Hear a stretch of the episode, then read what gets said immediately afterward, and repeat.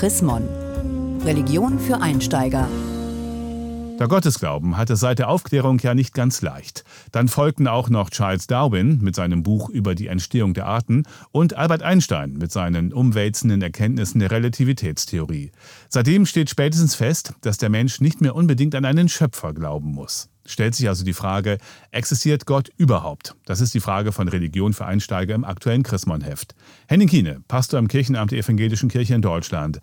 Existiert Gott? Dumme Frage. Existiert Gott, ja oder nein?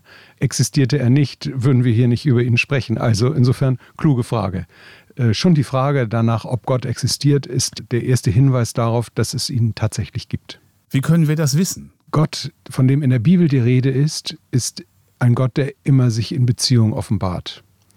Also nicht abstrakt als großes Sein, sondern als der, der Menschen begegnet. Auf dem Weg ihres Lebens, an der Tür zu einem neuen Abschnitt ihres Lebens, am Kreuz in Christus, am Grab den Frauen bei der Auferstehung. Gott ist also ein Ereignis in der Begegnung zwischen unterschiedlichen Menschen mit sich selbst. So kann man Gott gar nicht richtig erklären, sondern man muss eigentlich von ihm erzählen. Ist Gott nicht trotzdem eine Konstruktion, die wir uns selber zurechtlegen? Nein, ist es nicht. Wir fangen an, über Gott kritisch nachzudenken und fangen an, ihn auszuloten. Wir fangen an, die Begegnungen, die wir mit ihm haben, zu analysieren und äh, tatsächlich auch auf diesem Hintergrund, dass wir ihn kennengelernt haben im Laufe unseres Lebens, auch als nicht anwesenden Gott, fangen wir an zu reflektieren. Und das ist natürlich die Frage nach der Existenz Gottes.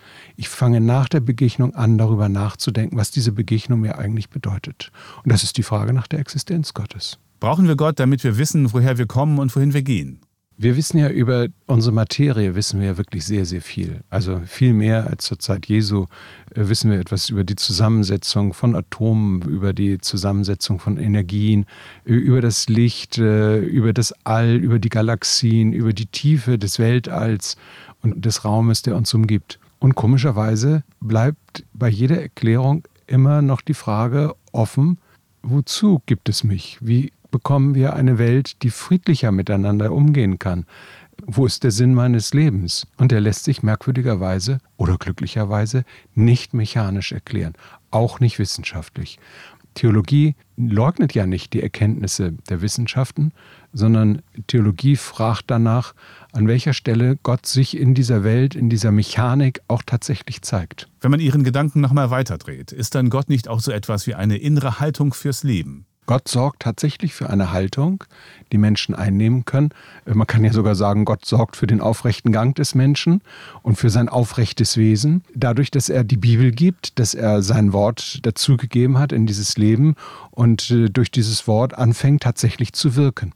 Und schon die Tatsache, dass wir darüber nachdenken, was Gottes Wille sein könnte, oder darüber nachdenken, ob es überhaupt einen Willen Gottes gibt, fängt an, äh, uns in unserem Leben zu formatieren. Ich stelle mir das manchmal so vor wie mit einem Magneten. Da spielt man ja gerne mit Magneten rum und dann fangen an, Dinge sich zu bewegen und äh, Formen anzunehmen, äh, mit denen man gar nicht rechnet. Man kann Nadeln damit herrlich sortieren mit einem Magneten.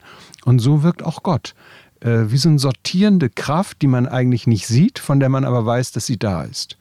Also die Frage nach der Existenz Gottes ist ja letztlich die Frage nach der Kraft, die mein Leben hält und trägt und die unsere Gesellschaft formiert und die Haltung. Beispiel, wir sind gerade in der Passionszeit.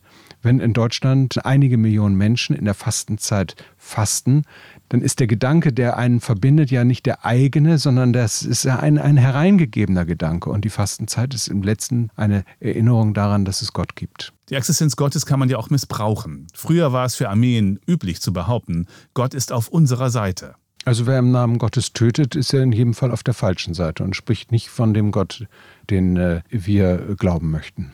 Das sagen Sie jetzt. Früher hat man das ganz anders gesehen und sieht das teilweise heute auch noch ganz anders.